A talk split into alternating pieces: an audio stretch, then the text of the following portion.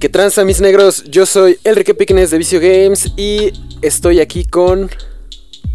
Hola chicos, aquí Darkos en el micrófono tenemos un nuevo podcast. Estamos con el capítulo 8 a punto de fallar los viernes de podcast. Pero no, A no nada falla. de serlo negro, nada, nada, nada, weón.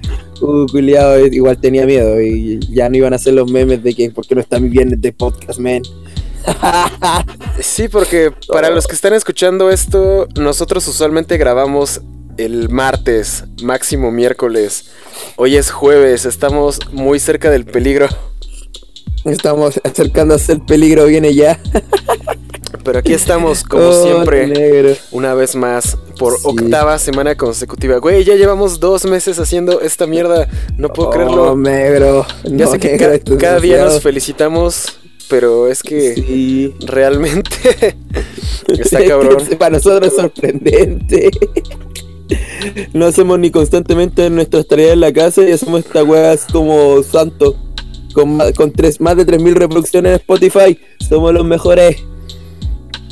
Exactamente. ¿Y ¿Cuánto llevamos? ¿Ya 3000? Me- aquí me sale 3.000 con promedio de 430 radioescuchas. Oh, sí. Ya somos prácticamente una, una, una, una banda de rock. Ya somos una banda de rock, así de esas Rock dos, indie. tres. Rock, Rock indie, indie. exacto. Ya somos una banda de rock indie. Eh. Muy bien, negros. Estamos en nuestro garaje tocando. Oh, sí, negro. ¿Y cómo ha estado su semana? ¿Cómo, ¿Cómo lo trató desde el último podcast? Oh, súper pesado, negro. La semana pasada, pues se me juntaron preventas, pago de preventa de latas, pago de preventa de Fist of the Gadgets, que no había habido preventa porque se nos olvidó que existía. O sea, literalmente olvidé que existía la caja.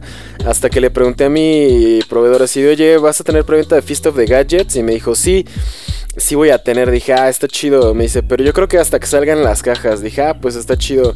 Y de pronto me escribe, no, sí se tienen que pagar mañana. Yo sí, oh, la verga. Entonces, pues ya pagué eso.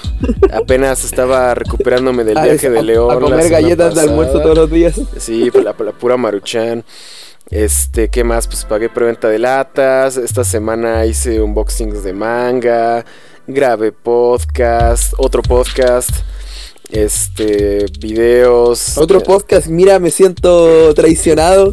Hay un estaca en mi corazón ahí. Uf, uf, au, Oh, perdón, au, negro. Más Negro, unboxing. uy, ¿Cómo me engañas? Te avisé, negro, te avisé. Todos estuvimos de acuerdo. El, el meme es que no, yo no sabía, pues, weón. Deja que el meme se deje fluir, weón. Sí, todos. Oh, traición. Este, ¿qué otra cosa? Ah, sí, sí, vi los comentarios.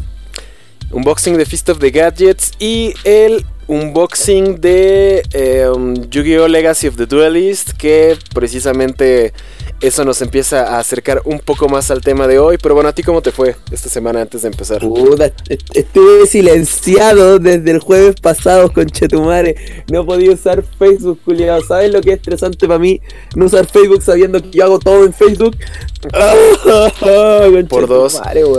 Pero el culpable tiene un nombre y apellido, ¿no? ¿Quién Sí, fue? Luis Conchetumadre, weón. Luis, todos los del grupo de Yu-Gi-Oh! Play, rebélense contra ese, ese Conchetumadre, weón. Hijo de perra, nunca va a estar en el podcast, weón, por culpa de esta wea. Si estás escuchando esto, Luis, estás baneado del podcast, así como estuviste Hijo baneado de, perra, Facebook.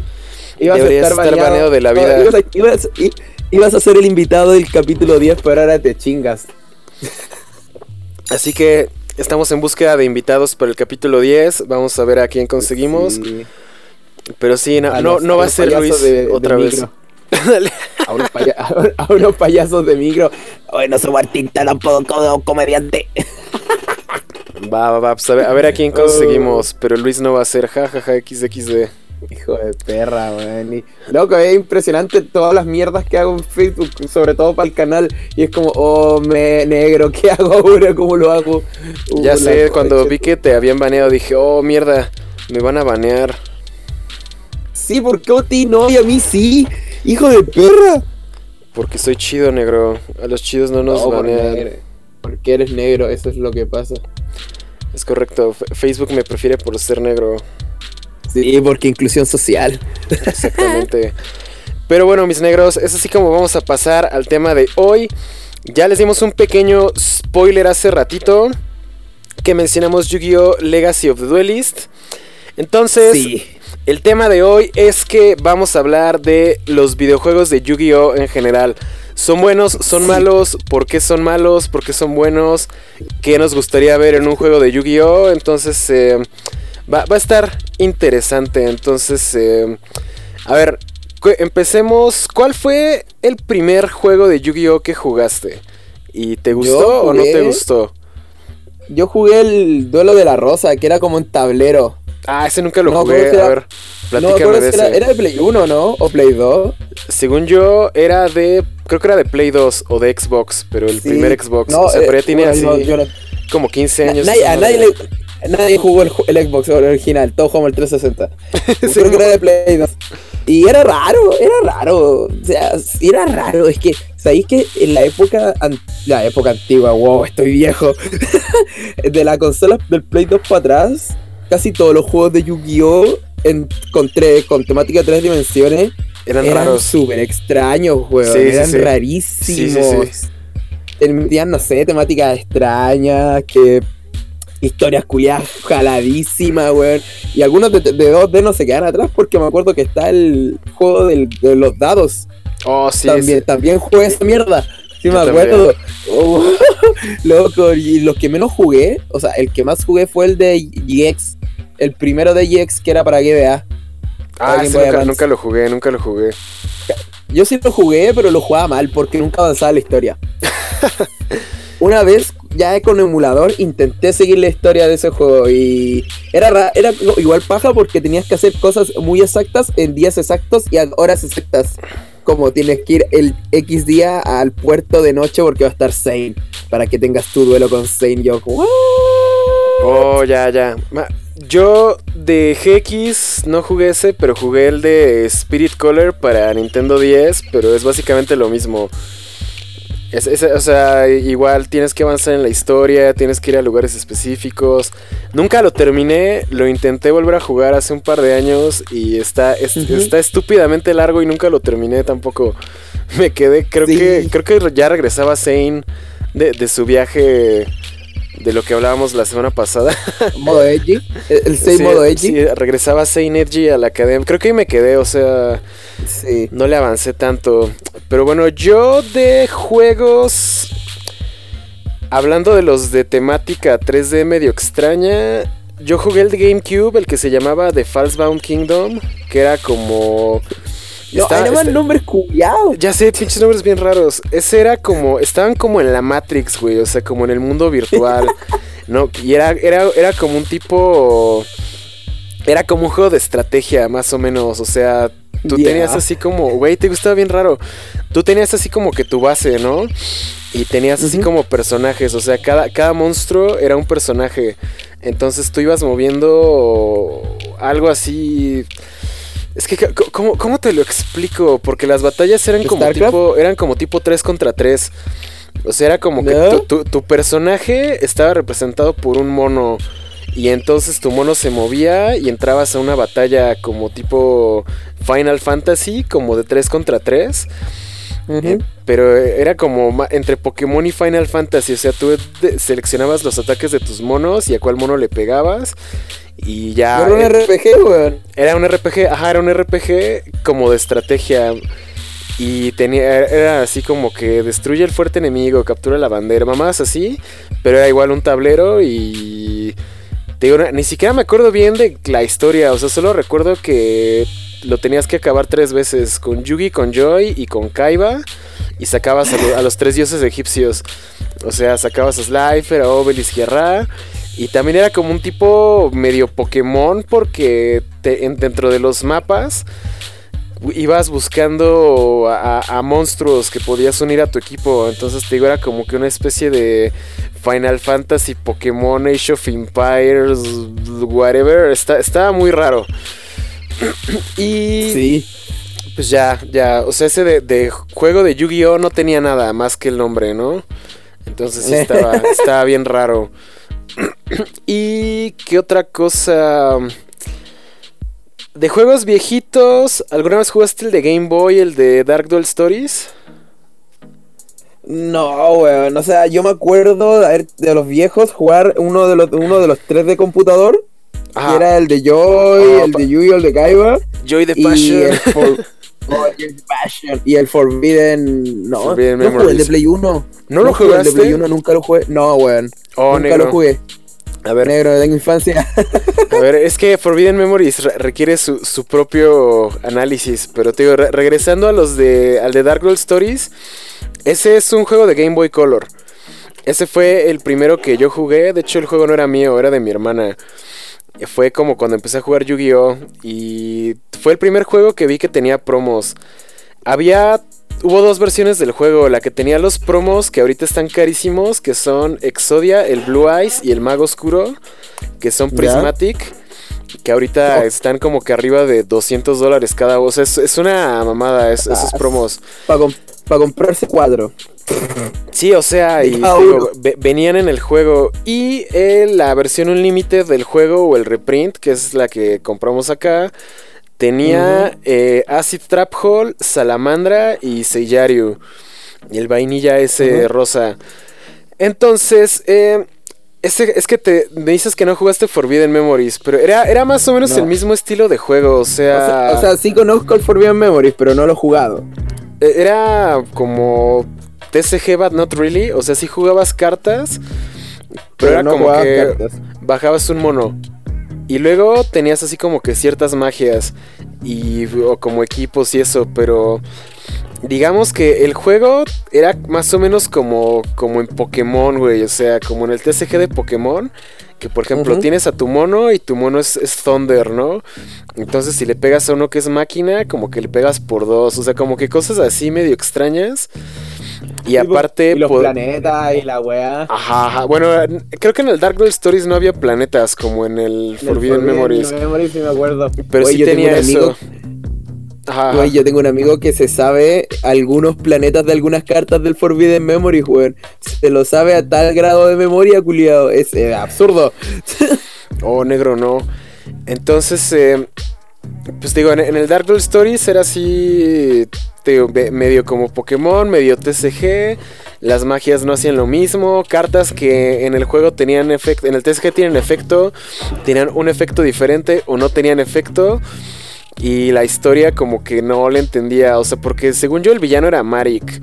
Y era como que la historia del faraón de llegar a Egipto. No sé, ni, ni me acuerdo qué pedo, pero estaba muy básico y muy simple y realmente como que nunca le entendí bien.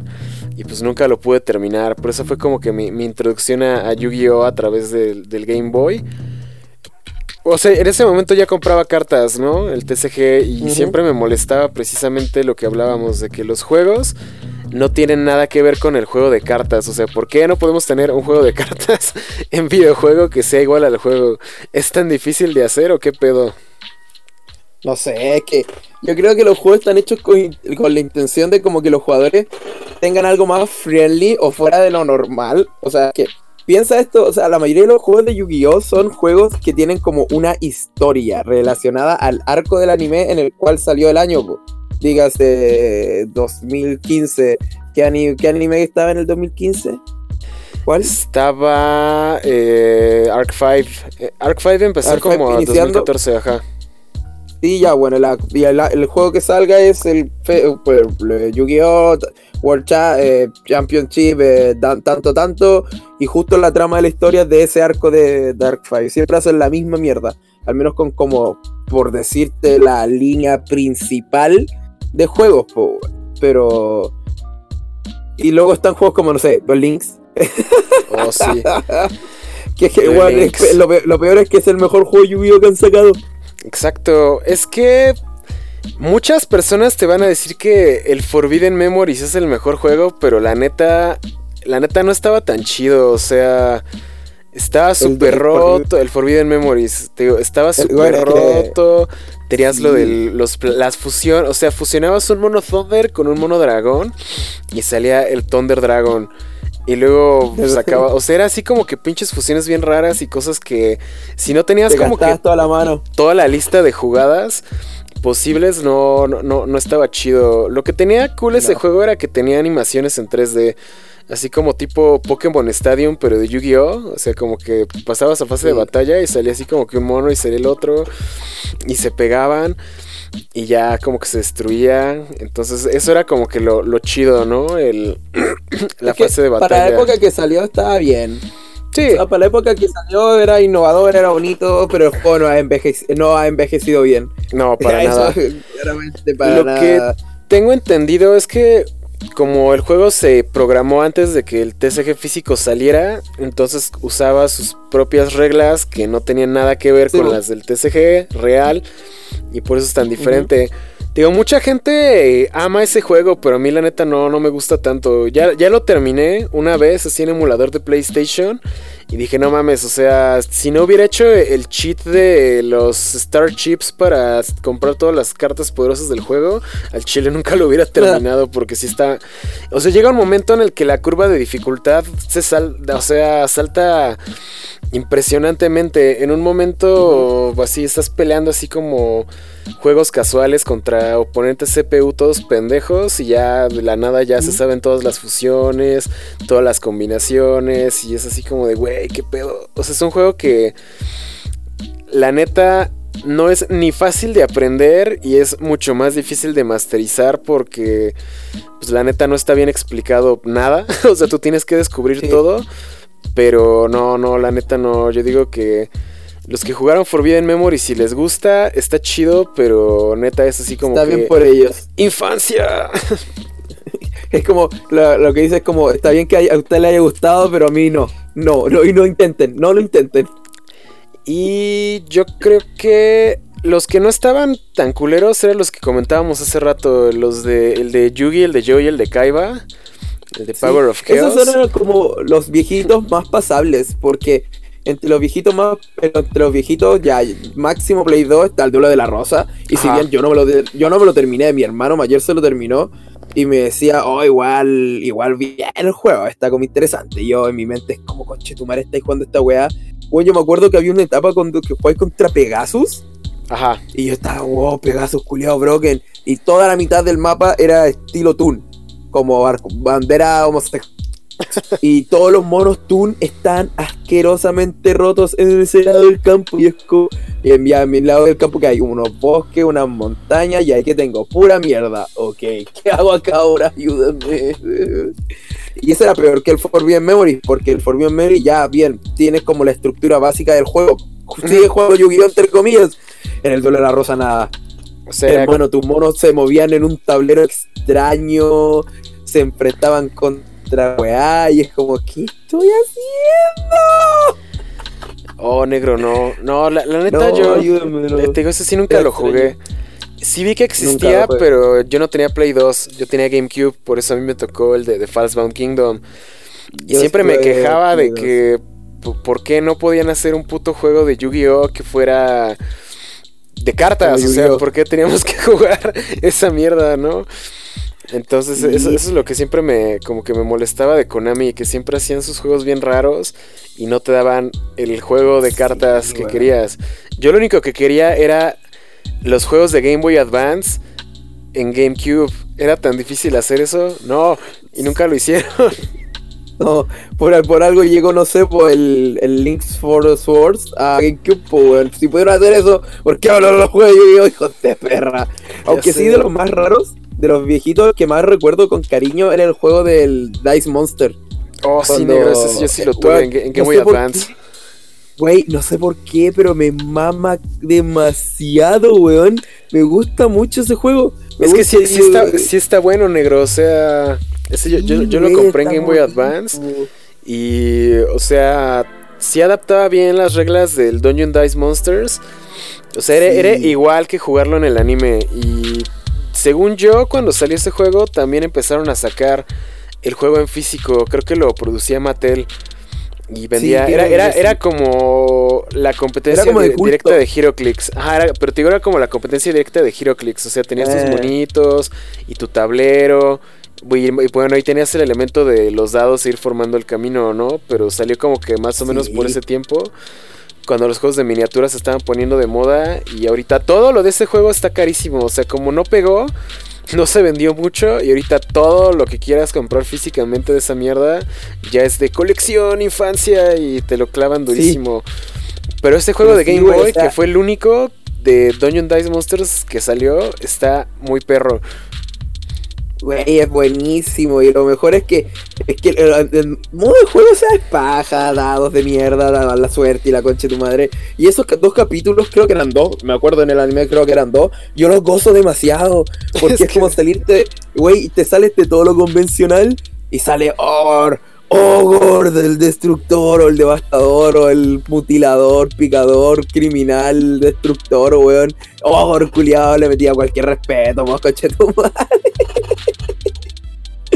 Oh, sí, negro, qué grande, weón. Sí, negro, sí. Pues, está, está bueno. Realmente nunca lo terminé porque me acuerdo que era tenía como que diferentes niveles, ¿no? O sea, tenía como que el torneo así como que locals y luego era como que otro más chido y otro más chido y ya al final dices que llegabas como al mundial o algo así, ¿no? Y era donde se ponía más roto.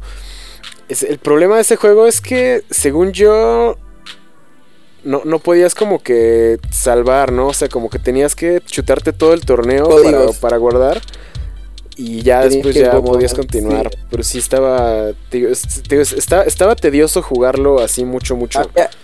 Había, que trijardearlo bastante ese juego, pero uno lo gozaba igual, o sea, era, era salirte de un denominador, pero con algo que ya habíais visto, algo más entre comillas familiar. Bueno, entonces era como el, doble de la rosa que tú decías, esta mierda, ¿dónde la he visto? ¿Qué sí, o sea, al menos el Dungeon Dice Monsters salió en el anime. y eso te da idea, Sí, o, sea, te digo, el de Falsebone Kingdom era como el mundo virtual de Noah, más o menos, pero o sea, como que similar-ish, o sea, nada más la, similitud era que era un mundo virtual, como una Matrix, pero fuera de eso no, no tenía nada que ver. Y a ver qué otro jugué. Mm, bueno, los de Game Boy Advance, ¿alguna vez los jugaste? O sea, además del de Dungeon Dice Monsters. El de Jaden, el de GX que te dije, que el, clásico estándar de que hacía Konami para los juegos de Yu-Gi-Oh! Y si no había otro juego, me acuerdo. Pero no sé, no lo, no lo. Como lo jugué poco, creo que no lo recuerdo tanto. Pero el de Jaden sí me acuerdo. Yo de ahí jugué el de The Eternal Duelist Soul, que fue como el. Creo que el primero de Game Boy Advance. Es igual. ¿De qué trataba? Ese era 100% TCG, o sea, era del arco de Ciudad Batallas. Sí, sí, ese, ese, ese, ese, weón, sí, pero no, no lo disfruté tanto. Sí, ese tenía, ese tenía de promos el Exchange y los dados de Joy. El Graceful Dice y el School Dice. Te digo, ese fue el, primero que jugué. Se entiende que son como... Se entiende los promos de eso porque son como cartas sí, pues anime, ese, fue el, primero que jugué, el de, se llamaba Eternal Dolly Soul. Pero al año siguiente sacaron el que yo creo que fue el, más icónico de todos los de Game Boy Advance, que era el de Stairway to the Destined Duel. Que ese es el que tenía. Ese fue el primero que tuvo un mapa. Porque te digo, antes nada más como que escogías tu oponente y ya. Y ahí fue como de, oh, vamos a hacer un mapa de ciudad batallas, ¿no? Entonces ya tenías que ir buscando a los otros güeyes y como dices, solo aparecían en días específicos, en lugares específicos. Qué estresante. siempre se me hacía muy tedioso, güey. O sea, era como que avanzar en la historia estaba muy pinche lento por eso. Y aparte llevaba un calendario. el juego innecesariamente largo. Ajá. Entonces, según yo, es que ese sí lo volví a jugar hace poco, bueno, como un par de años. Ese yo tengo la versión japonesa porque tenía fue cuando estaba de moda lo de los dioses egipcios. Y la única forma de conseguir los promos de los dioses egipcios era en ese juego, en el Eternal Duelist Soul. Entonces mi papá me lo compró, pues te digo, yo estaba morrito, lo compró por eBay. Y sí, llegó el juego, llegó el cartucho, la caja, los dioses. Todo chido. Y lo único que, que valió verga de este juego es la caja porque la tiraron en alguna limpieza aquí en mi casa, pero si lo tuviera completo, todavía con la caja y las promos, podría vender esa mierda como en unos 3 mil pesos sin pedos, ¿no? pues digo, era la versión japonesa. Durísimo. Y ahorita ya sin caja, con las promos, pues ya las promos, según yo, no están tan caras. Según yo, están como de a 300 baros cada una. O sea, no, no le sacaría lo mismo, pero pues mejor me las quedo. Y de ese, la versión americana, la versión gringa, esa estaba bien vergas porque fue cuando salió el promo del plumero. Entonces, si querías Tenía jugar plumero. el Harpis Feather Duster, tenías que comprarlo. Oh, qué feo, El- negro que oh. Sí, ahí es cuando se empezó, empezó la moda de sacar cartas rotas como promo de videojuego.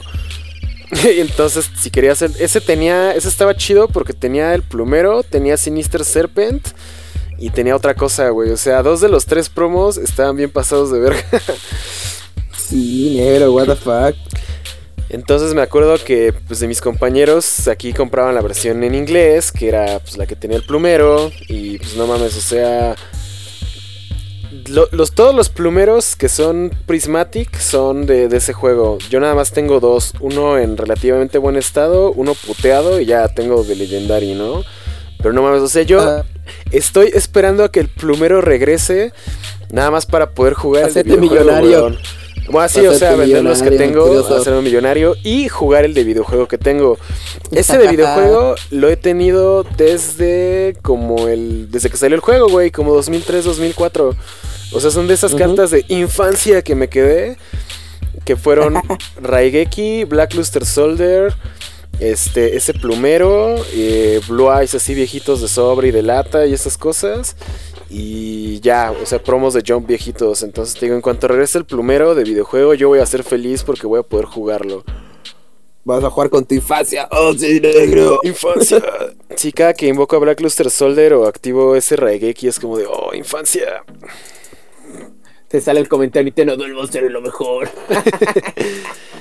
Y de los nuevos de Yu-Gi-Oh, ¿cuál es lo último? Además de Duel Links, el, el Generations y Eh, fue el Legacy of the Duelist. Sí, o sea, fue. El de Generations era de, de teléfono y de tablet, ¿no? Ese, No sí lo, ese sí lo jugué. De hecho, es que tengo una tablet viejita que todavía lo corre y lo traté de jugar hace como aproximadamente dos meses que reviví esa tablet. Y aburridísimo, weón, aburridísimo. O sea, todo lento. Este, el- como que no. O sea, sí, sí es como un simulador de Yu-Gi-Oh, pero no es como un buen simulador de Yu-Gi-Oh, porque, pues desafortunadamente, vivimos en el mundo donde Yu-Gi-Oh Pro existe y tal vez no es Sí. perfecto, pero es fluido. O sea, Y es gratis. exactamente. Porque ese, ese era free to play, pero ese sí era más pay to win que Duel Links. O sea, dicen que Duel Links es pay to win, pero Duel Generation, esa madre sí es pay to win. O sea, porque ahí sí tienes que comprar Oh. sobres para sacar las cartas. Y el online no sé cómo funcionaba, pero pues es que esa madre, según yo, salió como en el 2014, 2015. Cuando como que los juegos online de, de celular todavía no estaban como que tan bien posicionados. De hecho, creo que es antes, creo que es como del 2013. Entonces, sí, o sea, sí tenía todavía sincros y exis. Creo que ya hasta tenía péndulos. Realmente no lo jugué mucho porque El- aparte de que tenías que jugarlo en tablet. algo. Ajá, dime. Sí. El Generation el que tenía como versiones chibi de los de algunas cartas, ¿no? Mm, No me acuerdo. Según Mm, yo era porque como ese sí que- tenía péndulos. Ajá, ajá. Y era de tablet. Y te digo, Sí. era como un Yu-Gi-Oh! Pro, pero menos chido. Ajá. Yu-Gi-Oh! Pro, pero caro. Y ese, ese es el problema que continúa hasta ahora con los juegos. Por ejemplo, estaba viendo el. precisamente lo que nos llevó a hablar toda esta media hora de juegos.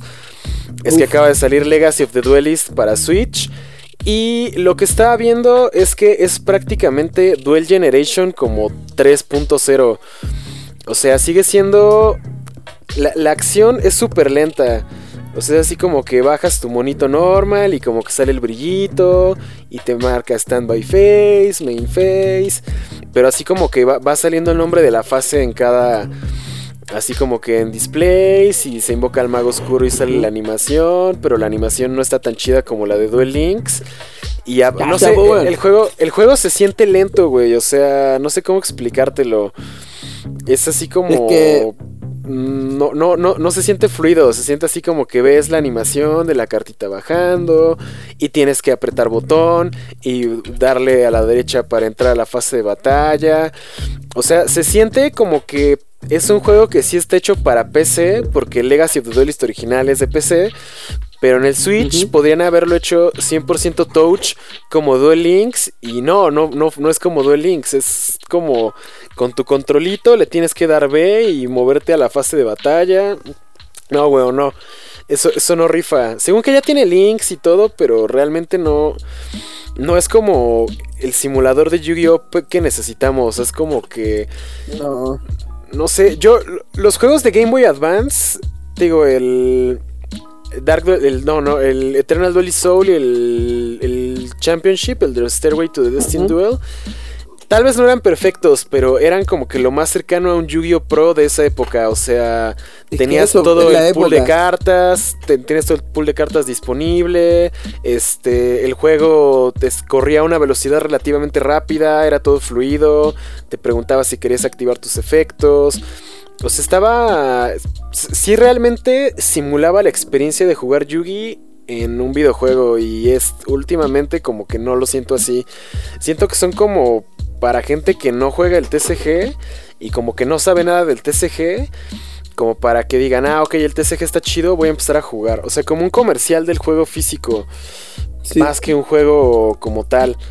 Porque si juegas TCG y te pones a jugar Legacy of the Duelist, o sea, avanzar la historia y chutarte todo el anime y todos los duelos del anime, es así como de, oh, negro, no, detente. Y yo creo que ese es el problema, negro, que... Es que tú dijiste algo súper importante, y es comparar el de Legacy of the Duelist con los juegos de Game Boy Advance, pues, y en la época, y la consola.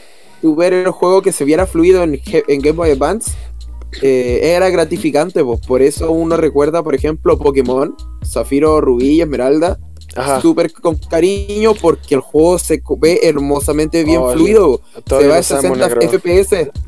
Bueno, la peor generación, pero. Güey, será la peor generación, pero la neta, como juego el juego se veía. el juego se veía hermosamente fluido, o sea, igual el Esmeralda tenía los sprites movibles y era, bueno, el juego ah, se ve bien. Cierto, se, movían cuando salían los monitos, sí, sí, sí. Sí, ya Y el... Y esos juegos de, de, Yugi se veían perfectamente fluidos. Y ahora, si bien se ven HD y se ven fluidos, se ven lentos. Sí, o sea, te digo, no, no, sientes. en una época que existe Duel Links. Exactamente. Y es que Duel Links. Yo siento que es el mejor juego de Yu-Gi-Oh! jamás hecho. Sí, Y no sé si eso sea bueno o malo. Porque realmente. No, es como jugar TCG. O sea, es su propio juego, es su propio formato aparte. Pero al menos la interfaz de juego, yo siento que es hermoso todo. O sea. todo, todo como está. Ese sí está pensado para ser jugado en celular. Entonces, o sea, abres tu Duel Links en celular. O sea, todavía tiene lo, del mapa, ¿no? De que te vas moviendo, pero como que literalmente con, tres clics ya recorriste todo el mapa, ¿no? No tienes como que estar recorriendo mamadas ni nada. si quieres jugar contra un NPC, nada más le das clic, clic, autoduel y ya se juega solo. O sea, lo clics, la clave todo. lo chiste de, el chiste de Duel Links, lo chido, lo cagado, es que se juega solo. O sea, es un juego que literalmente se juega solo. Le, le das autoduel y ganas. El, el, tema es el farmeo es, puede hacerse solo y eso se agradece siempre y siempre decir que es la bendición el autoduel para lo, para el farmeo sí la neta sí. sí el autoduel es una, una, gran opción para los que jugamos Duel Links. Y yo siento, te digo, o sea, antes de pasar a todo el tema del, del PvP y el free to play y eso, yo siento que la, la interfaz y el modo de juego sí está muy chido porque todo, todo sí está bien pensado para, para hacer un juego móvil. O sea, si quieres invocar al monito, en, por ejemplo, en Legacy of the Duelist tienes que poner el cursor sobre tu mono y darle clic y darle normal zoom. O sea, es como que tres pasos, ¿no? En el Duel Links nada más lo, arrastras y ya te pregunta normal summon set, ¿no? O si tiene eh, special summon, pues ya lo puedes hacer, ¿no? Pero pues el juego te da las opciones a partir de la carta que, tú seleccionaste. Mucho Sí, o sea, el hecho, pero pues te digo, es que el Switch es touch y no funciona así el Legacy of the Duelist, ese es el pedo. La gente, Konami, culiao, ¿quién, cómo? Ah, Konami, Konami siendo Konami. Y por ejemplo, cambiar cosas del juego como lo de las cadenas, o sea, tienes un botón que literalmente lo aprietas y es como tú quieras, o sea, que siempre te pregunte, que nunca te pregunte, o que te pregunte eh, eh, eh, el auto, que te pregunte en respuesta, ¿no? Entonces, por ejemplo, eso está chido porque si sabes que no vas a activar nada, pues le das off y así no, el juego no se está alentando, ¿no? O si te quieres guardar como que la, la trampa, que tu oponente te pegue y diga, ah, pues no tiene el enemy controller, ¿no? Porque no me lo activó en respuesta. O sea, siento que ese tipo de cosas también te da como que un elemento más estratégico. Y por ejemplo, el cambiar de fase en Duel Links es súper práctico. Nada más le das del lado derecho en la flechita y le das Battle y ya. Ya dice Battle, ¿no? Y sale. En cambio, en los juegos, te digo, como tipo Legacy of the Duelist y Duel Generation, es como Main Phase. Le das- te tienes que mover a donde dice Battle Phase. Te pregunta, ¿quieres entrar a la fase de batalla? Y le das sí. Y entonces sale así como que el display de Battle Phase, pero sale lento, ¿no? O sea, te digo, en Duel Links nada más le das Battle y ya se cambia batalla solo, ¿no? Arrastras tus bonitos, pegas y ya, o sea, literalmente todo es bien intuitivo. Y es algo que, pues no sé por qué no pudieron hacer en Legacy of the Duelist. O sea, si hubieran hecho lo que tienen que hacer para que estos juegos nuevos estén chidos, es literalmente hacer Legacy of the Duelist, o sea, que ya tenga links y todo, pero con la interfaz de Duel Links, o sea, que sea intuitivo, que sea fluido, que cuando le pegas a un mono sí sale una animación así como de, del fuego, del agua, la electricidad. La- las de Duel Links, ¿no? Que es como una pinche bola ahí que explota. Que sí, sí les dan como que un, un toque así de... De, oh, estoy jugando un videojuego, pero realmente sientes como que estás jugando Yugi. Y en Legacy of the Duelist y estos juegos como Duel Generation es así como de, ah, no mames, está bien puto. O sea, como que no, no, no te emociona tanto, no es tan fluido, no, no está tan chido. No entonces, yo creo que eso es lo que necesitaría el- los juegos que no son de celular para estar chidos. O sea, ser Duel Links en Nintendo Switch. Es- eso es como lo que yo, yo quiero en un juego de Yu-Gi-Oh! I wanna be Duel Links. Pero es que sí, o sea, piensa, antes no había comparativa. En los juegos de Game Boy Advance era decir, oh, ¿quién tiene como la mejor trama? Porque eran todos iguales, con mejoras pequeñas, así, al estilo FIFA en su época. Pero es que ahora, como si tienes Legacy of the si tienes Duel Links, eh, ya, si no quieres jugar el formato de Links, te tienes que mamar demasiada basura de Legacy of the Duelist.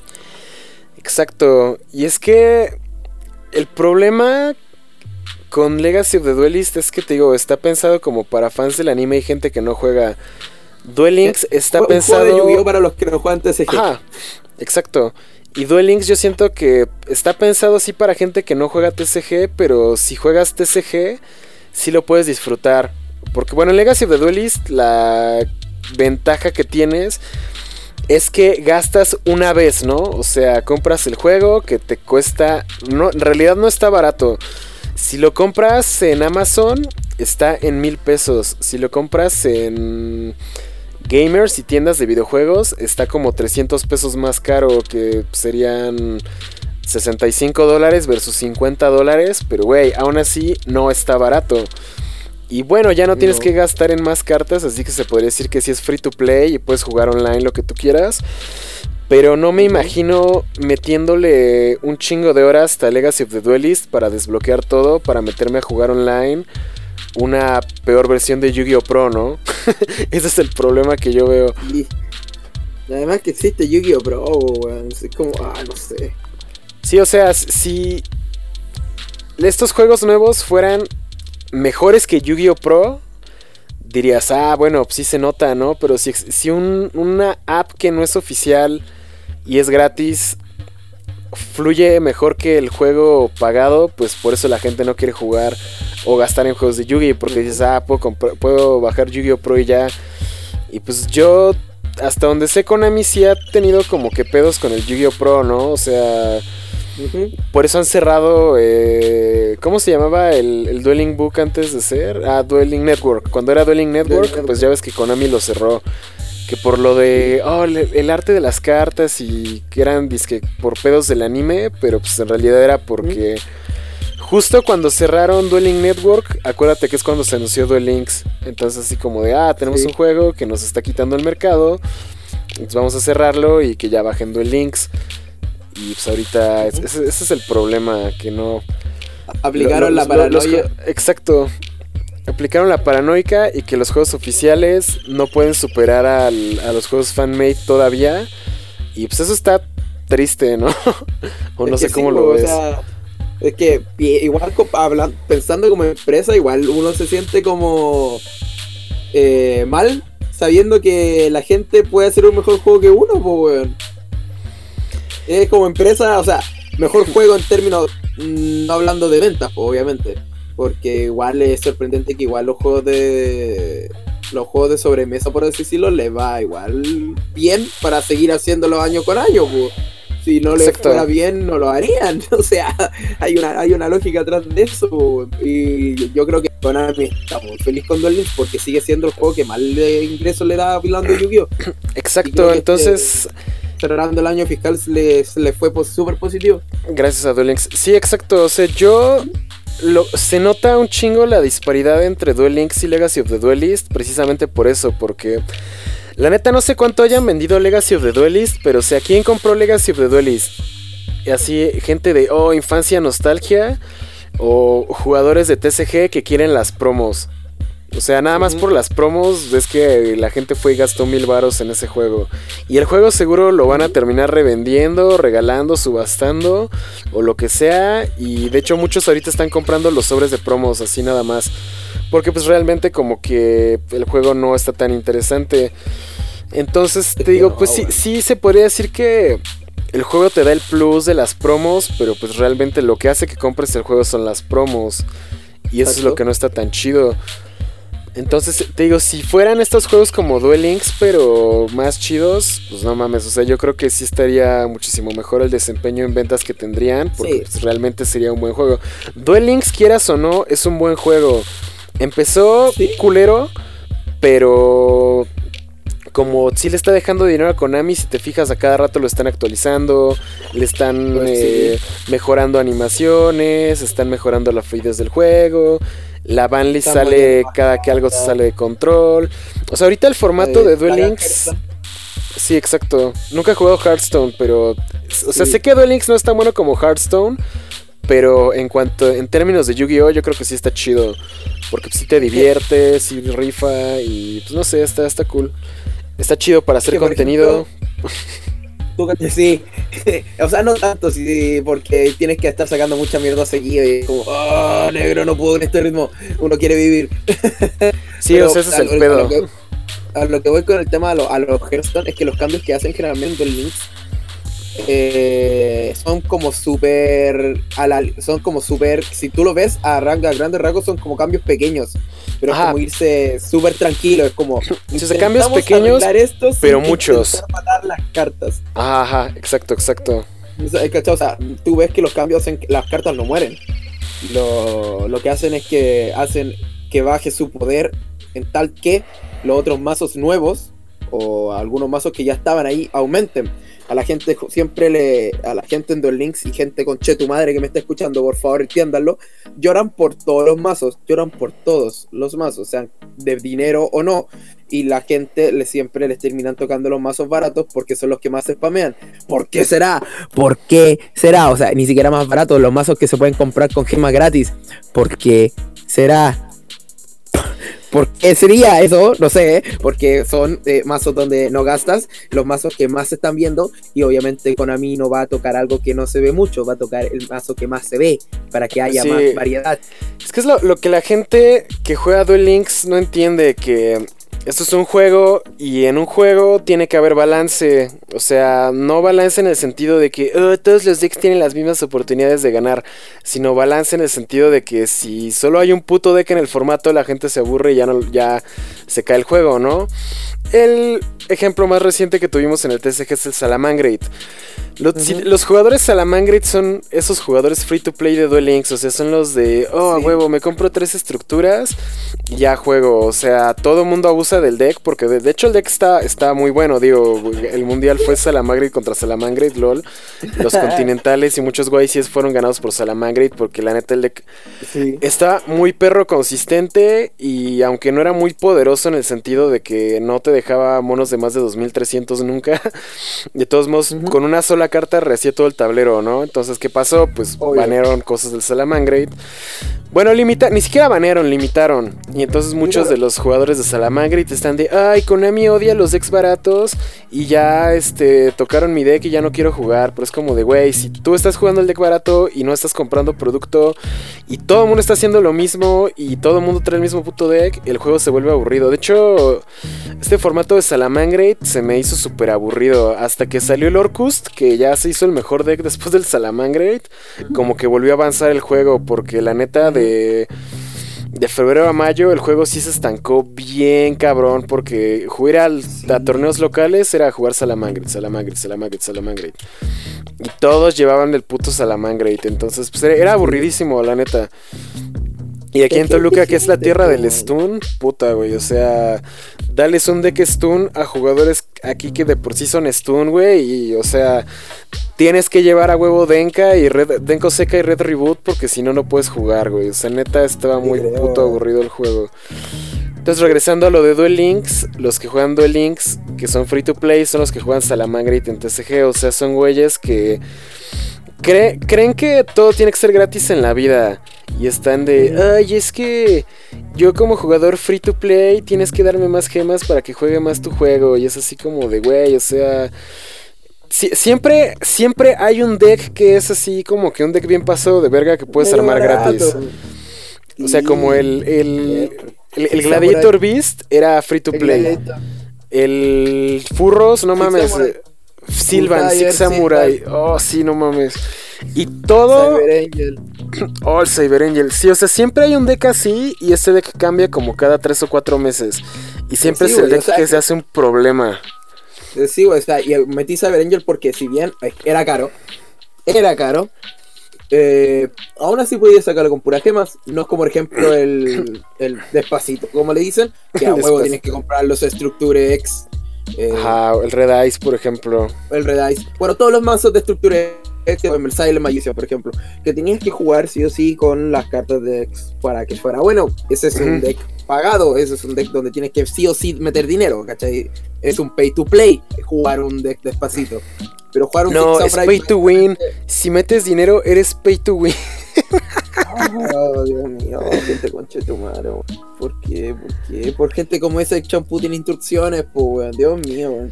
Sí, o sea, que cre- creen que por jugadores free que nunca meten dinero es que el juego sobrevive y es como de, güey, lo que ya habíamos hablado en un podcast anterior, ¿ya viste al japonés que tiene todo, todo el deck foileado?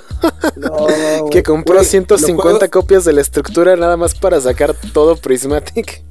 Güey, esos juegos de mierda de teléfono se mantienen con ballenas blancas, weón. Gente que gasta dinero a lo estúpido. Y si bien uno recomienda no hacer eso, eh, así se mantiene el juego gente como esa. Ese japonés culiado, un vivo ejemplo de que quiero todo prismático. ¿Por qué hacen eso, Exactamente. Entonces, realmente la bandita que es así como de, oh, este juego vive gracias a mí, es como de, no, güey, el juego no vive gracias a ti. Y te digo, si Y te fijas, los decks que siempre tocan son decks que sí están bien castrosos. O sea, como por ejemplo, el, el deck Sí, que no, yo agradezco que mataran es el de Weevil, güey. El, que, el de la habilidad de Parasite Ah, Infestation. sí. Que aparte Loco. llevaba lava, lava Golem y las... No mames, ese deck duró en el juego sin mamada como dos años. Infinito, O sea, desde, desde que salió Weevil desbloqueable, eh, se jugaba Parasite Infestation. Y desde que salió la, la Amazona de la espada, ya ese, ese deck existía. Y nada más ha ido evolucionando. O sea, yo creo que el formato que más me cagó de Duel Links es cuando todo el mundo jugaba Amazonas, que fue el año pasado, ¿no? Como por ahí de Con Full Hire. mayo. Ajá, ajá. Hire. Puta madre, no mames, jugar contra Amazonas neta era la experiencia más castrosa de mi vida porque deck stun y luego aparte te lo jugaban con Parasite Infestation y nada más era esperarse a tirarte lava golem y estampar a la pendeja de la espada, era como de no mames. Qué horrible, weón. Es que. ah, Y, además muchos de los que juegan eso, Se, ajá, ajá. Se Sí, van a sí, gloria sí. que, ay, sí, estoy jugando cáncer, estoy jugando contra el meta, güey. Estás jugando un mazo free to play, güey. Los tres lavagolems te los regalaron, conche tu madre. Oh, Dios mío, weón. Y después lloran, ay, es que me tocan el mazo, es que no se puede jugar esta weá así. Güey, Es como de, güey, llevas jugando este puto de caño y medio, no seas mamón. no le metes el perro dinero al juego, no le, no le sirves a Konami. Oh, gente conchetumare. Ya me estoy enojando, po, weón. ¿Sabes qué Oh, pasa? sí. Ah, ¿Sabes qué quiero dar una conclusión sobre el ojo de Yu-Gi-Oh, weón? Es que uno, uno con el tiempo siente que se están poniendo peores, pero es que no es que se pongan peores, siguen igual. Legacy of the Duelist es lo mismo que los juegos de Game Boy Advance, solo que con Ajá. otras temáticas. Solo que hay Pero más puntos de lento. comparación. y No, más sí, lento. es, es por el tema de las animaciones más que nada, pero es como, güey, es que hay mejores puntos de comparación. Tenemos Duel Links o tenemos Yu-Gi-Oh! Pro. Tenemos que, esos son nuestros puntos de comparación para Legacy of the Duelist en la época. El tema eh, anterior, el de Game Boy Advance. ¿Qué tenemos de comparación? Un juego de los dados. Todos los de Da- computador. Dark Duel Stories de Game Boy Color. Oh. Ah, ah, For-. Forbidden Memories. Ah. Pero eso, es que los juegos de Yu-Gi-Oh! en sí no son malos, son hechos para gente que no juega TCG. Exacto, y el único que sí está hecho para jugadores de TCG, o que al menos lo disfrutes si juegas TCG es Duel Links. Es el, es Duel Links. Y es el es- mejor.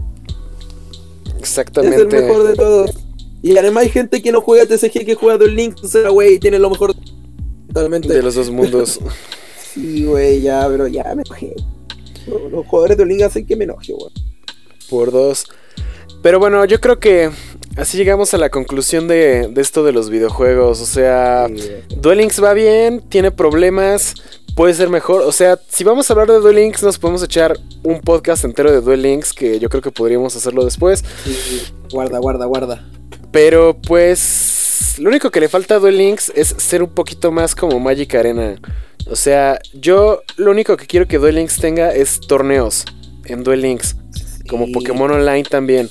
O sea, que digas, quiero Sí, jugar Duel. Links y ¿por qué tengo por qué verga tengo que jugar el ranked a huevo? ¿Por qué no puedo entrar a, así como que a PvP, entrar a torneo y de pronto ah, se abrió tal torneo, ¿no? Que empieza en 10 minutos, ¿no? pa. te metes al torneo, juegas tu deck, ganas tus gemas y ya, porque pues eso... Yo creo que eso fomentaría más el juego porque además de que ya introducirían el side deck, lo hace más emocionante. Digo, pues Güey, como Magic Arena gente- y Pokémon. Sí, güey, además que la gente podría decir, no, es que se hace muy largo, güey, los torneos de Pokémon online son súper cortitos. Son como de una hora. O bueno, Güey, do- y si son te echas una como dos horas, pero... sí, pero pues, son de dos horas porque Pokémon da para es eso. un juego lento, sí, es un juego un poquito más Sí, lento. y en los links que te tardarías máximo una hora en un torneo. Sí, dos sin horas. problemas. Temático, temático incluso. Sí, te digo, es lo único que le falta a Duel Links, hacer torneos como Magic Arena y sería el mejor puto Sí. juego del mundo. Yo me la viviría jugando torneos de Duel Links. Sí, totalmente. Yo volvería a jugar los links. De hecho, yo ahorita casi no estoy jugando. O sea, veo las juego. cajas, hago videos de las cajas y eso, pero me armé el Red Ice, jugué la Casey Cup, quedé asqueado. eh, regreso a jugar cada como cada dos o tres semanas. Si sale un personaje nuevo lo desbloqueo. Y ya, pero así de, ah, no mames, Duel Links, Duel Links, Duel Links. Ya no me está agradando tanto, pero podría volverme a agradar si pues, lo manejan bien. Tienen que hacer las, las jugadas perfectas. y, bro, no sé. Tiene, tiene mucho potencial que no se ha aprovechado. Te digo, en el momento en el que introduzcan torneos PvP como en Magic Arena, esa mierda va a dispararse bien cabrón. Y no ligas. no Y ya va a ser completamente competitivo. No, pues es que ahorita lo que hacen es el puro ranked. Y llegar al mundial es, es grindear tres días, güey. O sea, neta, no, güey, no, no lo hagan. Y para la gente que nos está escuchando también puede decir, ay, pero es que están los torneos afuera y las ligas y bla, bla, bla. Ah, eso no cuentan. Las el- guerras de clones. Es que chi- chicos, lo que, lo que importa es que Konami lo haga por sí mismo, weón. Porque hay que hacer esfuerzo extra. O sea, yo no me quejo, pero eh, la- sería bonito que lo hicieran Konami mismo, que ponga un, for- un sistema de torneos dentro que te beneficie con juego, cosas exacto. dentro del juego, güey. Como imbécil. Digo, igual que Magic Arena sería la opción. Pero bueno, negros, es así como llegamos al final de la sección del tema principal. Ustedes nos, nos contarán qué les gusta, qué juegos no les gustan. Si eres de los que escuchaste Forbidden Memories es malo y dejaste de escuchar, así como cuando dijimos que Duel Monsters era malo, entonces eh, ni pedo la vida es dura, pero pues esperemos que nuestra opinión les haya... Bueno, no, no servido, tal vez como que nada más... eh, Dado otra visión de Otro, otro, otro punto de vista punto de vista. de los juegos, exacto. Y es así como pasamos a la sección de preguntas. Aquí hay una pregunta de John Robert. Dice, ¿por qué el Mundial nuevamente ha demostrado su monotonía y que jamás habrá variedad en el formato? Con la victoria de Salaman Great. Oh, Este es el tipo de preguntas que odio contestar. Pero bueno, si quieres empieza tú. Yo doy, yo doy mi opinión porque esta pregunta sí, sí da, da, mucho de qué hablar. Negro. No, negro, esta, esta pregunta es como ¿por qué, por qué respiras? ¿Por qué respiras mi aire? Pero es que, güey, o sea, el mundial es un formato súper aparte, o sea, el, mira, ponte en esta situación, John, Johncito, si te está jugando el título de campeón mundial, ¿por qué vas a ir a jugar mierda? ¿Y por qué no jugarás el mejor mazo disponible para ese formato? O sea, si me dicen que Salaman Grey tiene como el 90% de posibilidades de ganar el torneo y yo voy, yo a jugar otra wea, es como, puta, mejor juego Salamandra, que tiene una probabilidad mayor. Y si soy medio decente, weón, tomo 8 y ahí me la intento jugar. Como, weón, ¿por qué? Pues, ¿Por qué irías con una escoba a una guerra que por favor tienes que usar una, una escopeta? Wey, wey, wey. No, no mames. Oh, gente, coche tu madre, weón. Yo creo que. Es que la, gente se queja de que hay monotonía en el juego, supuestamente, pero realmente con la banlist ya estamos en un formato variado otra vez. De hecho, el juego no se va a hacer monótono hasta que salga Nibiru y la magia Dark Ruler y todos tengamos que jugar alguna variante stun de un deck combo para dejar la counter y negar esa mierda. Pero yo siento que el Salamangreat sí merecía ganar el mundial. Había dos decks que en mi opinión merecían ganar el mundial, que era Orcust o Salamangreat. Y pues realmente con la muerte. Bueno, sí había Rusty en el mundial, pero es que Salamangre tenía los tres círculos y las tres Signet Mining y los tres fantas. O sea, es un deck que es prácticamente un, deck de puro engine para sacar un maldito mono. Entonces. Em, exacto, o sea, el chiste es Gacela Turbo el Salamangre prácticamente. Y yo siento que sí tenía que ganar por la siguiente cuestión. Los mundiales pasados han ganado decks que yo siento que no merecen ganar porque nada más porque el deck dominante hasta ese entonces no se podía jugar. Tomemos el ejemplo de cuando estaba el Zodiac, que fue hace dos años, ¿no? Yo siento que ese mundial lo tendría que haber ganado Zodiac porque era el mejor deck en OCG, el mejor deck en TCG. Y la única otra opción viable, chida en ese momento, era True Draco. Entonces, yo creo que ese evento lo tendría que haber ganado Zodiac, pero nada más porque banearon todo antes de que fuera el mundial en, en OCG. No se pudo jugar Zodiac y fue que terminó ganando Dino Yang Sing, ¿no? O sea, what the fuck, porque aparte el deck Dino ya tenía un año de haber salido, ¿no? Y ¿O salió apenas ese año? ¿Salió en 2017? Salió apenas ese año, sí. Sí, salió ese año. Según yo vi, ah, sí, porque en el 2016 fue Monarca, sí, sí, sí. Sí, es que me acuerdo porque yo estaba aún en México cuando salió la expansión de los Zodiac y hice un video respecto a las, toda esa estructura que iban a salir, que era el de los Dino y el de las... Ajá, ajá. Y sí, salió más o menos como igual que el True Dragon. Y porque yo jugué Dinosaurio En, el, en, el, Nacional de Chile. Sí, me acuerdo. Oh, sí, negro. No mames, eh, ah, paréntesis del dinosaurio, el Oviraptor ya se ve limitado, negro. Negro, van a matar a la al toque así, bomba. Y bañada. Es, que no, sí, está muy, muy cabrón. O sea, el, ahorita el juego se está poniendo muy cagado porque ya todos los decks están haciendo IP Turbo, pero... Mm, te digo, el pedo es el Oviraptor. Es que no mames, he visto Thunder Dragon con Oviraptor, he visto Orcus con Oviraptor, he visto este Dragon Link que lleva el Oviraptor. O sea, ahorita el Oviraptor es la nueva Brilliant Fusion, negro. O sea, todo el mundo la lleva porque se puede llevar. Entonces yo estoy seguro de que lo van a limitar. Porque la otra opción sería prohibir Carbonedon, pero pues no mames, ¿por, qué habrías de hacer eso? O sea, ya, ya vi también gente que está jugando, además del Carbonedon y de Draconet, están jugando matemático para tirar el Carbonedon, para invocarse la Galaxy Serpent y hacer el sincro. o sea, yo digo que eventualmente la IP sí se podría ir baneada o, o, todos los starters que hagan sincros de una carta. O sea, güey, no tenemos Needle Fiber todavía y las cartas que interactúan con Needle Fiber se están haciendo un problema. O sea, imagínate si hubiera Needle Fiber con matemático, o sea, el, juego sería un desmadre muchísimo más grande que ahorita. Pero bueno, entonces te digo, volviendo al tema del mundial, yo creo que Zodiac debió haber ganado ese mundial y por lo tanto este año el mundial tenía que ganarlo Salamangreat, Warcus y ganó Salamandra se llevó cuatro continentales de cinco. Yo dije, güey, Salamandra tiene que ganar, tiene que ganar el mundial. Entonces sí, o sea, no, no es que es monotonía, es que realmente es el deck que merecía ganar porque pues me caga que el mundial no sea representativo del formato verdadero. Entonces, eh, pues yo creo que es el primer mundial en al menos como tres. Yo creo que desde el Necros, que fue como que la, final de Necros a Telar, ese ha sido realmente. Tal, tal, yo creo que ahí no ganó el deck que tenía que ganar. Tenía que haber ganado Necros, en mi opinión, pero pues los, jugadores involucrados y la forma en la que sucedió ese pedo fue que pues, se ganó gracias a una Imperial Iron Wall.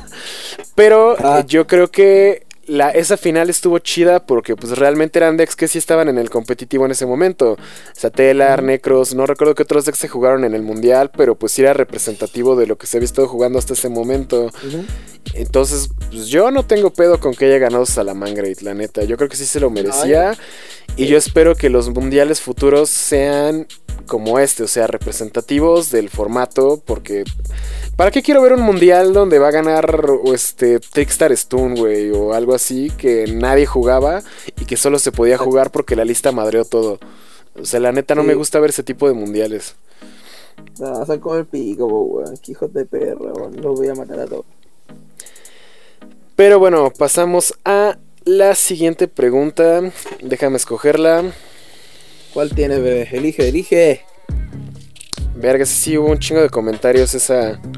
Pues sí, güey. Y lo peor es que debemos dos. A ver, a ver, vamos a ver. Em, ah, ok, estaba en la misma línea. ¿Por qué el Yu-Gi-Oh no tiene patrocinadores para los duelistas que van a eventos como el Continental Nacional o el mismo Mundial? Esa es una buena pregunta y yo creo que la respuesta es que Konami simplemente no quiere. O sea, no es que no puedan. Yo creo que... No, no sé, como que Konami no se toma el juego como si fuera un eSport o como si fuera Magic, que realmente... Wizards sí patrocina cierto tipo de jugadores y así. O sea, yo creo que todo el patrocinio de Yugi viene de tiendas, 100%, o, es, o es autofinanciado. Y pues, no sé, o sea, estaría chido que, que hubiera ese tipo de apoyos. Sí, sí estaría chido, los va a haber, no, no lo creo. Eso me va a hacer jugar menos, honestamente no. Voy a seguir jugando esta mierda, pero... Yo, más que como patrocinios a jugadores y eso, yo lo que siento que falta es em, premios en, o sea, premios monetarios como en otros juegos, pero hasta que no se muera Kazuki eso no va a pasar, entonces eh, yo creo que si juegas Yu-Gi-Oh aceptas los términos y condiciones que es no, no tener patrocinios por parte de Konami directamente. Patrocinios externos y no tener este premios en dinero. O sea, eso es como que si vas a jugar Yugi tienes que estar súper consciente de eso. Y no, no creo que sea algo que cambie en, en algún momento. Tendría que decaer muy cabrón el juego para que empiecen a ofrecer ese tipo de incentivos, pero te digo, hasta que no se muera Kazuki no va a pasar, entonces... Eh, yo creo que ahí te tienes que enfocar en... O sea, si quieres que alguien te patrocine, pues hacer alianzas con tiendas, pero pues no sé, a mí todo el mundo me odia y nadie me patrocina, así que tú nos ah. puedes hablar, tú nos puedes hablar más de, de Vipers y de todo eso. Sí, es que por ejemplo hay otra pregunta que dice que le falta al juego para que se lleven premios monetarios tal como ocurre en los esports o mayor promoción al juego o que comunique esa mentalidad tan cerrada que mantiene.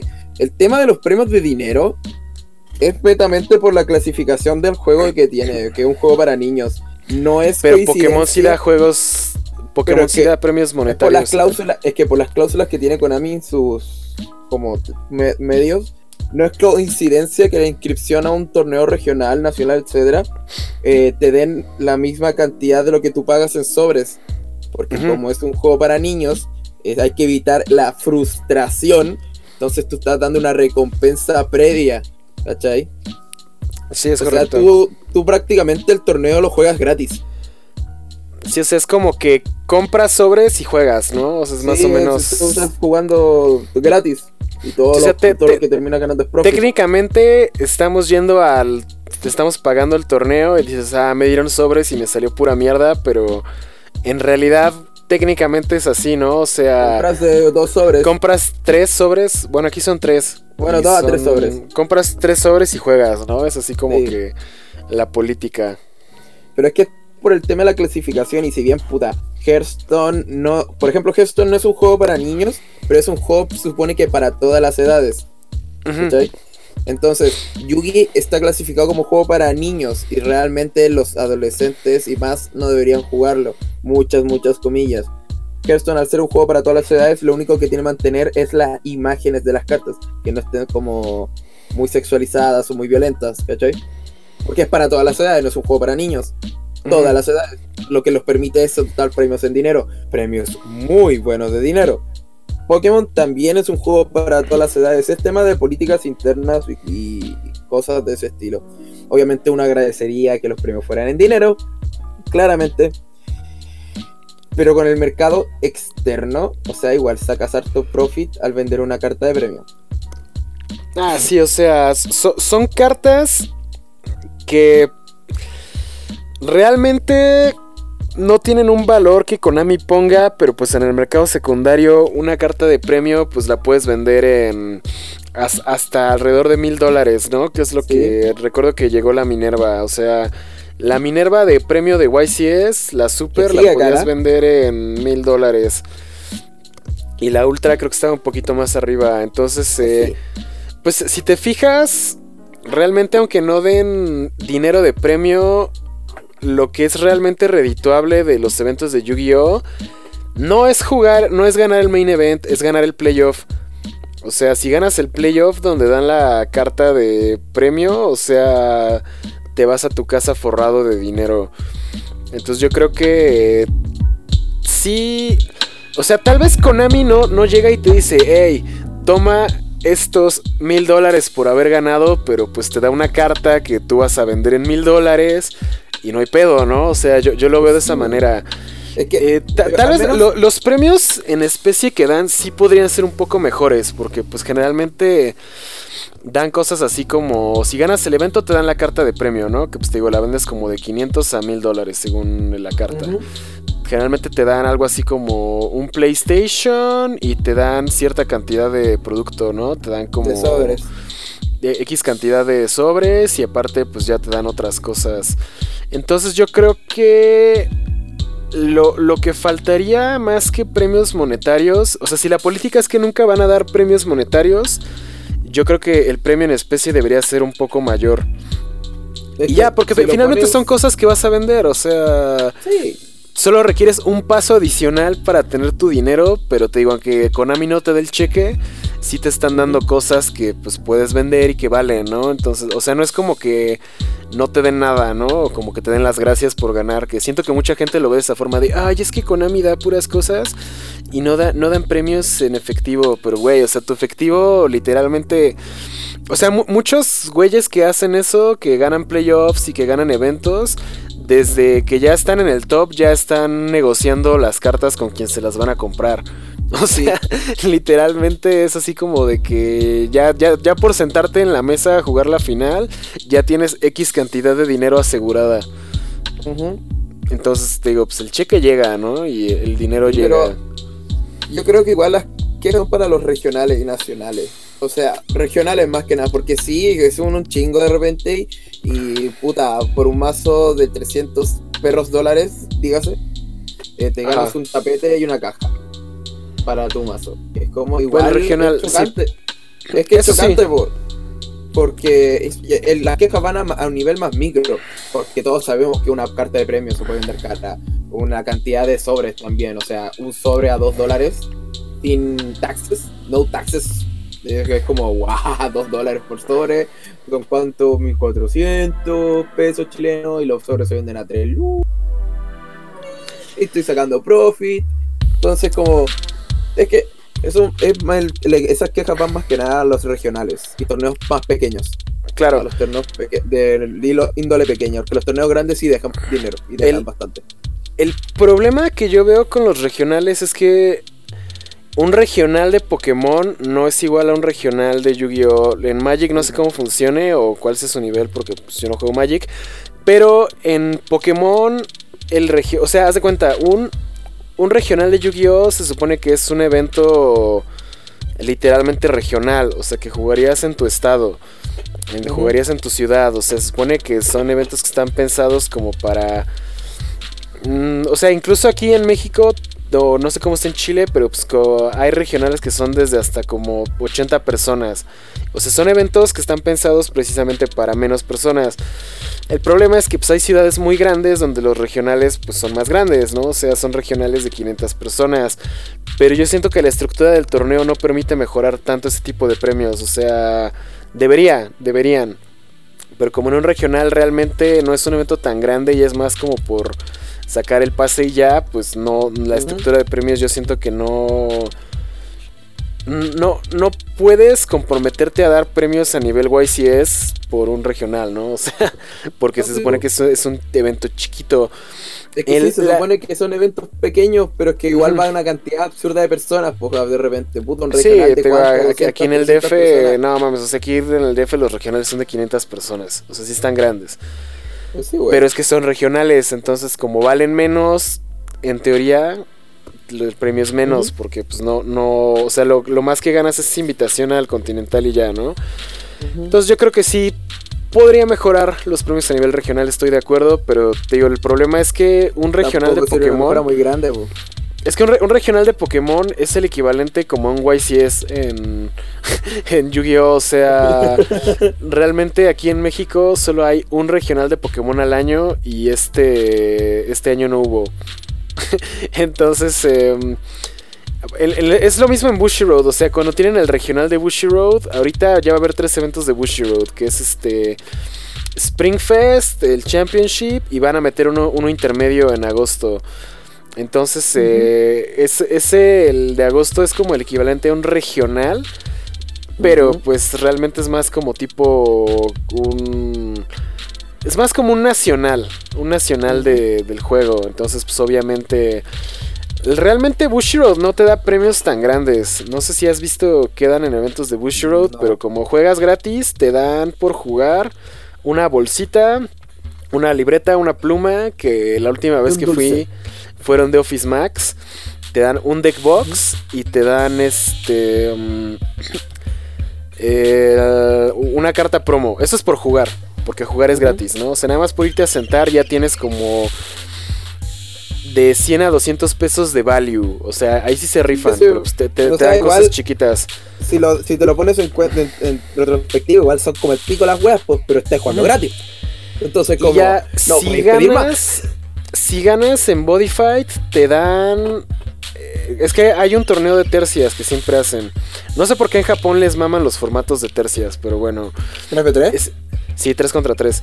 Si ganas Ajá. el de tercias, te dan en Body Fight la bandera de tu mundo en una versión ultra mega rara, secreta, whatever, que Ultra solo puedes mamalona. conseguir en, ese, en esos eventos.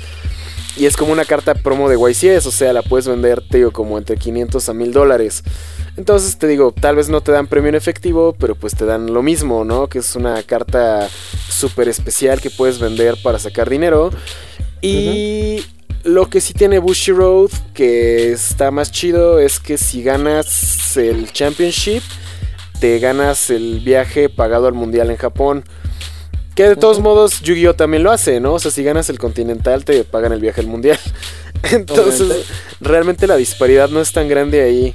Y solo que Bushiroad como te deja jugar gratis y no pagas, entonces es así como de, oh sí, Bushiroad juegas gratis y te paga el viaje al mundial. Pero tú desde Yu-Gi-Oh estás pagando 10 dólares por jugar y de todos modos si ganas el el Continental tam- Mundial. también te paga el viaje al mundial, ¿no? Entonces realmente yo no veo tanto el pedo.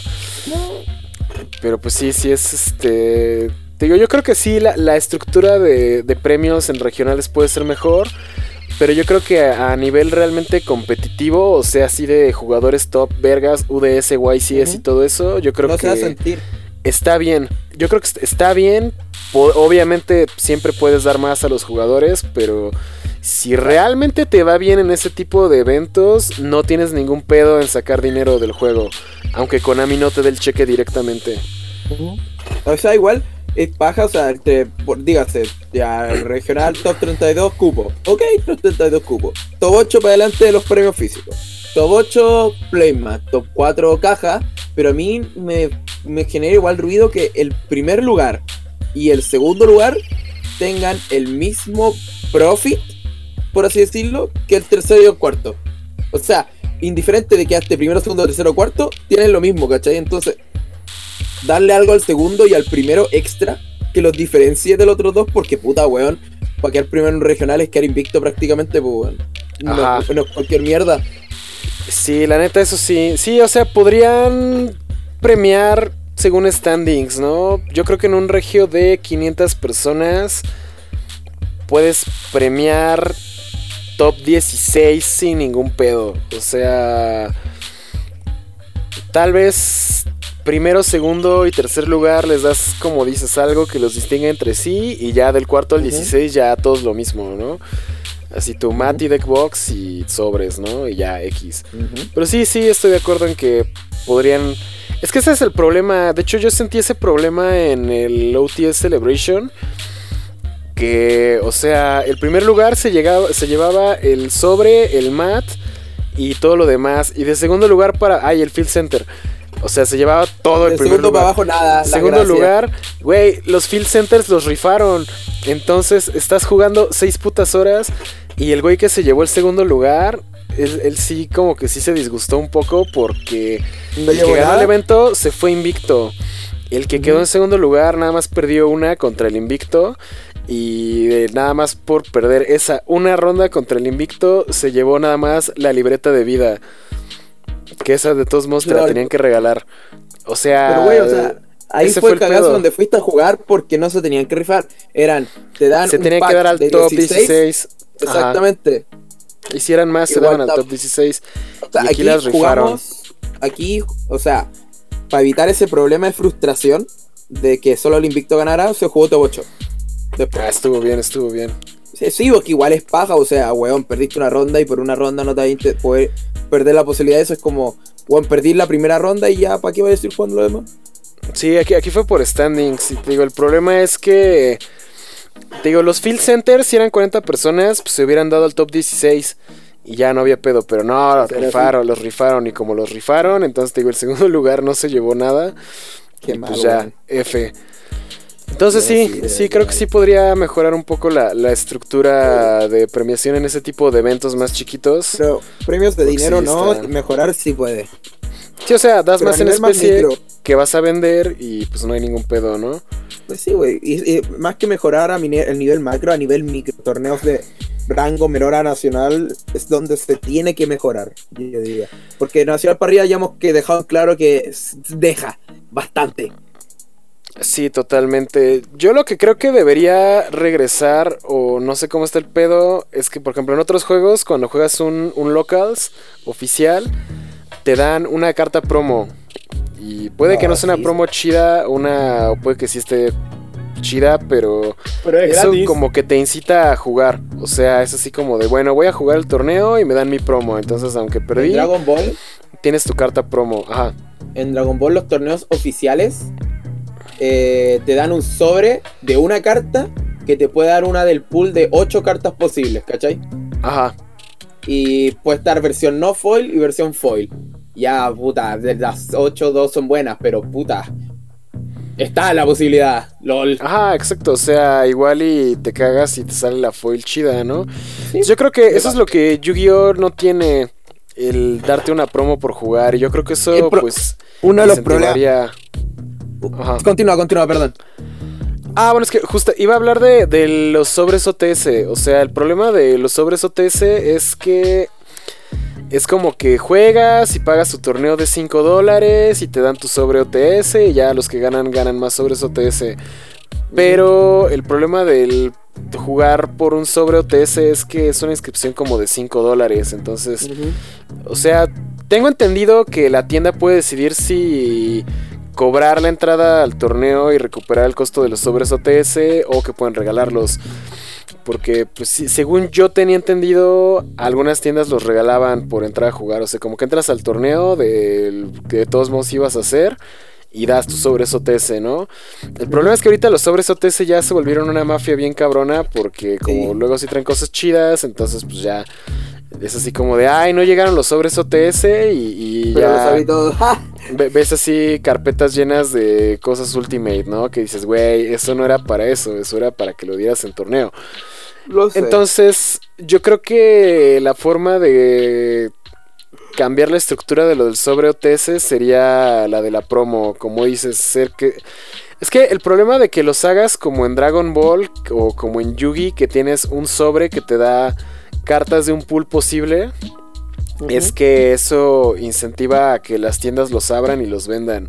Si fuera como en Pokémon, que es el promo de la temporada y siempre te van a dar la misma promo, entonces te digo, puedes ir a un evento nada más por la promo, o puedes ir a varios para que te den la promo. Y de todos modos, si juntas varias, pues ya las regalas o las vendes o lo que tú quieras. Entonces yo creo que hacer como que una carta promo de temporada, así como la, la Lost Art que se da por comprar, podrían hacer lo mismo por jugar, o sea, la, la promo de la temporada. Que ni siquiera tiene que ser una carta muy buena, o sea, puede ser así como que, a ver, carta X de ahorita, te vamos a dar un tifón promo, ¿no? O te vamos a dar una warning promo, o te vamos a dar, o sea, cosas así que pueden ser staple o no serlo, chiquitas, pero como de la rareza de promo y eso, pues yo creo que sería un buen incentivo para para jugar más torneos. sirve. Todo lo que se agregue sirve y es bien recibido siempre. Sí, entonces, pues esa, esa sería la, opción. Pero bueno, negros, ya llevamos hora y veinte y ya contestamos tres preguntas. ¿Quieres contestar otra? O, no, güey, ya. No, ya, ya. No, no, tengo que dormir, güey. tengo que editar, lol. Ah, puta negro, lo siento, güey. Yo voy a dormir. Dormiré por ti. Dormiré por ti. Cámara negro, duerme por mí, no hay pedo. y ahora que no estoy silenciado, Luis Cochetumare. Luis Culiao. pues cámara negros, es así como nos despedimos. Esto ha sido Tier 0 con el buen Enrique Pignes y el buen Matías.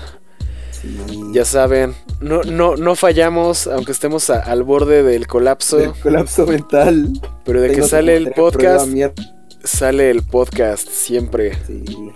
Llueve, llueve, trueno o meme, Es correcto. Pero bueno, vayan, déjenos sus opiniones de los videojuegos, de la estructura de premios de Yu-Gi-Oh! Dejen sus preguntas para ediciones futuras y nos estamos escuchando la próxima semana que ahora sí no hemos pensado el tema, pero pues ya se nos ocurrirá algo. Siempre se nos ocurre la marcha y esto siempre es improvisado. pero queda bien les gusta. Yo sé que esto lo escuchan mientras están orinando, están conduciendo, están en el baño. Oye, debe haber un enfermo que mientras esté tirando esté escuchando esta mierda. Oh, negro, no, no quería saber no, eso. por favor, no, no lo hagan, no, no lo Pero me imagino que sí. no, ya tengo la imagen mental, mierda. Pues cámara, es así como. Bueno, imagínate esto. Justo escuchan el último podcast cuando digo con primos no y un norteño ahí dándole dura a la prima. Pum, pum, pum. Oh, negro, no. No, no, no, debiste decir eso, amigo. Voy a morir. Culiao. Coche tu madre. La guapada. Pues cámara negros, ya nos despedimos. Se cuidan, se la lavan. Siempre lávensela bien porque después no quieren ir a presentarse con esa chica con la wea sucia. No, no, no, no. Nunca eso. No lo hagan negros. Puntos menos. Puntos menos. Ustedes quieren volver a ese lugar. Cámara negros. Ahí nos estamos viendo. Hasta la próxima. Nos vemos chicos. Y un saludo a mi novia que la quiero mucho. Adiós.